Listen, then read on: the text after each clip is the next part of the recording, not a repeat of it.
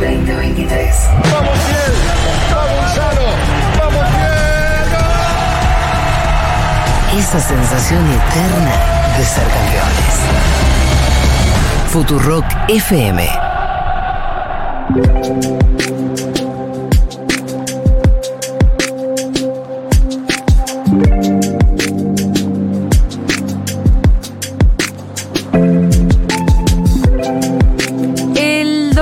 De abril, Pitu. Es el día del veterano de los caídos en la guerra de Malvinas. Así es. Eh, bueno, ¿por qué? Porque fue el 2 de abril cuando las Fuerzas Armadas Argentinas iniciaron eh, la guerra de Malvinas. Y bueno, en este programa siempre buscamos alguna nota. La queríamos hacer hoy porque dado que cae domingo no queríamos, Claro. no queríamos perdernos la fecha. Siempre, siempre lo sacamos, sacamos algún historiador, tratamos de darle alguna vuelta para pensar en Malvinas. Em, y este año, mira, llegó a mis manos un libro que me resultó sumamente interesante. Se titula Ciudad de la Soberanía, Río Grande, Malvinas y la construcción de la Argentina bicontinental. Y atrás, en la contratapa, dice, comprender, comprender el valor geopolítico de nuestra posición como ciudad nos permitirá reconocernos como pieza fundamental en la recuperación efectiva de nuestra soberanía nacional en el Atlántico Sur. El pueblo de Tierra del Fuego decidió hacerse cargo del desafío de ser una provincia bicontinental y marítima, y por eso estoy convencido que la causa Malvinas es una brújula permanente para no perder el rumbo hacia el futuro de la patria. La memoria de nuestros héroes caídos en combate y la defensa de nuestra soberanía debe servirnos como bandera de unidad de todo el pueblo argentino y firma Martín Pérez, que es intendente de Río Grande, Ah. una ciudad que tiene una relación muy particular con las Malvinas y con la causa de Malvinas y que vive la fecha además, me parece que de una manera eh, mm, bastante más sentida y más intensa de lo que se vive por lo menos en el resto de la patria. Así que estamos en comunicación con él, con Martín Pérez, intendente de Río Grande, para hablar un poquito de esto. Martín, ¿cómo estás? Julia Mengolini y el Pitu Salvatierra te saludan. Hola Julia, ¿cómo estás, Pitu? Hola. Buenos días, buenas tardes para ustedes. Buenas Muchas tardes, gracias por Martín. el llamado, muchas gracias. No, la verdad que me interesó mucho como esto de, de ver una perspectiva, te diría, geopolítica, ¿no? Que tiene, que se tiene desde Río Grande. Y también quisiera empezar por, por una historia que empezó hace tiempo, Martín, porque mm, por lo que estuve viendo, eh, desde 1995 que se hace una vigilia frente al mar, ahí Ah, en Río Grande, ¿no? ¿Cómo es esa historia? Sí, a ver, eh, eh, la verdad que es un sentir muy especial el que se tiene por, por Malvinas acá en Río Grande, ¿no? Bueno, en toda Tierra del Fuego en general, en la Patagonia, pero por ahí la diferencia, Julia, que hay acá puntualmente es que acá se, se vivió la guerra, se, se sintió y se, te diría hasta que se luchó prácticamente. Eh, durante, mm, durante la época de la guerra de Malvinas se hicieron oscurecimientos de, este, de casas, de las, de las ciudades, este, la- la- las familias, los vecinos acompañaban a los soldados, les daban de comer, o sea, fue centro de operaciones de todos los aviones que salían a Malvinas, somos la ciudad que está más cerca, ¿no?, de las islas.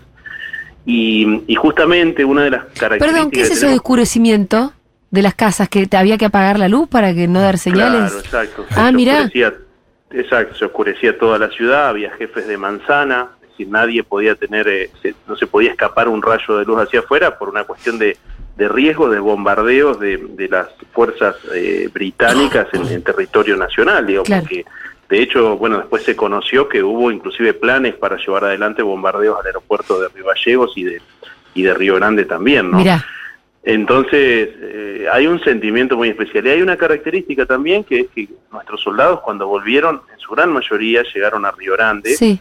Y el pueblo de Río Grande lo- los, los abrazó, ¿no? Digo, por ahí distinto a lo que ha sucedido en otros lugares, eh, con, con otra conciencia tal vez, y ellos se han sentido siempre parte, ¿no? De, de- de esta comunidad.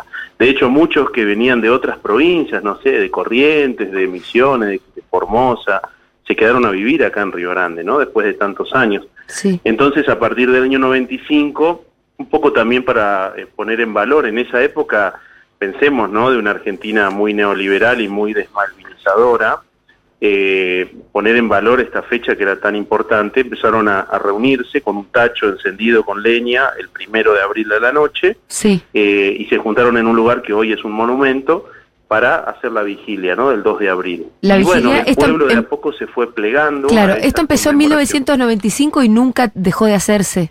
nunca dejó de hacerse. Todos los años, eh, salvo, bueno, durante la pandemia que tuvimos Sí. que lamentablemente no poder hacerlo. Claro, Pero, claro.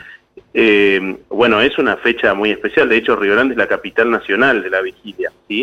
Y bueno, digamos, toda la ciudad, veteranos de todo el país, muchísima gente que, que se junta el primero a las 23.59, digamos, a, Sí. a esperar ese, ese momento tan, tan especial, tan emotivo, que para los soldados, sobre todo los veteranos, es, es muy importante, porque es el momento también que recuerdan a sus compañeros que, que quedaron ¿no? en las islas. Así que estamos, bueno, ya preparados, ¿no? Porque a partir de Claro. mañana a la noche vamos a tener esa, esa fecha. Y ahí entonces la vigilia, bueno, se enciende el tacho. Me imagino que vos vas como intendente de Río Grande, la gente se acerca y pasan la noche. Claro, ellos se quedan en el lugar. Sí. Eh, nosotros se hacen se hace un acto conmemorativo a la, a la madrugada, a las 12 de la Sí. noche. Eh, y bueno, concurre toda la ciudad, ¿no? 30, 40 mil personas, tal vez más. En Ah, fa, es grande en serio, ¿eh? No, me sí, sí, me es resulta realmente conmovedor esto, porque tendríamos que cubrirlo mucho más. Como yo estoy, la verdad, que sorprendida. Sí, la verdad que sí, es un momento pero súper emotivo, ¿no? Sí. Muy, muy emotivo, muy emotivo, muy emocionante, muy patriótico también, se vive de una manera muy especial y, y la verdad que uno quiere también que esto se conozca en el resto del país. porque Claro. Vos recién me mencionabas el tema del libro, ¿no? Y, y esta idea de, de comprender que, que Malvinas no es solo la guerra, ¿no? Esto nosotros siempre damos una discusión también en eso. Fue la guerra, pero también hay una historia previa, hay una historia posterior a la guerra, y, y esa posición geopolítica que tiene nuestra ciudad, nuestra Sí. provincia, la, la- la Argentina en definitiva, en relación a las islas, en relación a todo el mar, a la Argentina bicontinental, a la Antártida. Si nosotros no logramos comprender eso, eh, la verdad que tenemos un problema respecto a, comprender la, la- la situación vinculada a nuestra soberanía. ¿no? Es fundamental que lo entendamos para poder defender de verdad a nuestro país, ¿no? Porque nuestro país este, incluye también a la Antártida, incluye, incluye al mar argentino. Claro. Y Río Grande ahí como una ciudad en un, en un lugar estratégico. Eh, Martín, entiendo también que Río Grande eh, pretende en algún momento, y con mucha razón, tener un puerto propio, ¿no? Justamente desde esta posición de, de importancia geopolítica. Sí, fue- es fundamental y es algo que no hemos podido lograr desde hace muchos años y yo creo que tiene que ver también en, en gran medida con que, bueno, ha habido intereses, ¿no? Que, que de alguna manera impiden que podamos tenerlo.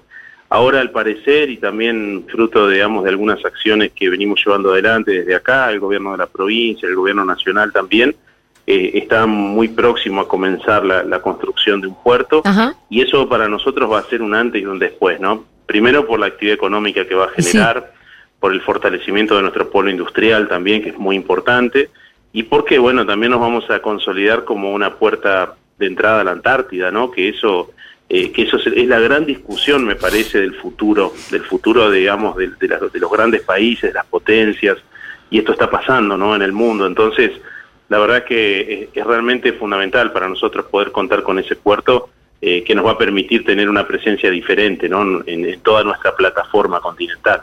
Eh, Martín, entiendo que Río Grande, como toda la provincia, ¿no? Eh, de Tierra del Fuego, está bajo el paraguas de la ley de promoción industrial. Es decir, ustedes tienen ahí, eh, ahí, ahí toda una legislación que lo que hace es promover em, la industria, se conoce mucho también la industria en Ushuaia particularmente.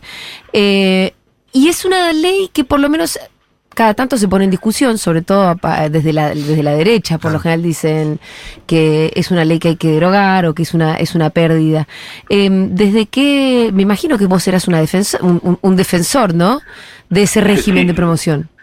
No, sí, sí, un férreo defensor, como lo somos, te diría todos acá en la provincia, no más allá también de las pertenencias partidarias. Lo cierto como vos decís, es que mm, eh, es atacada por sectores de derecha, de derecha, de derecha neoliberal, de, de sectores que, que, que siempre han denostado a la industria nacional. Esto, Claro. eh, esto es claro, ¿no? Digo, ha habido, por ejemplo, hace algunos meses atrás, un proyecto de la coalición cívica, por ejemplo, ¿no?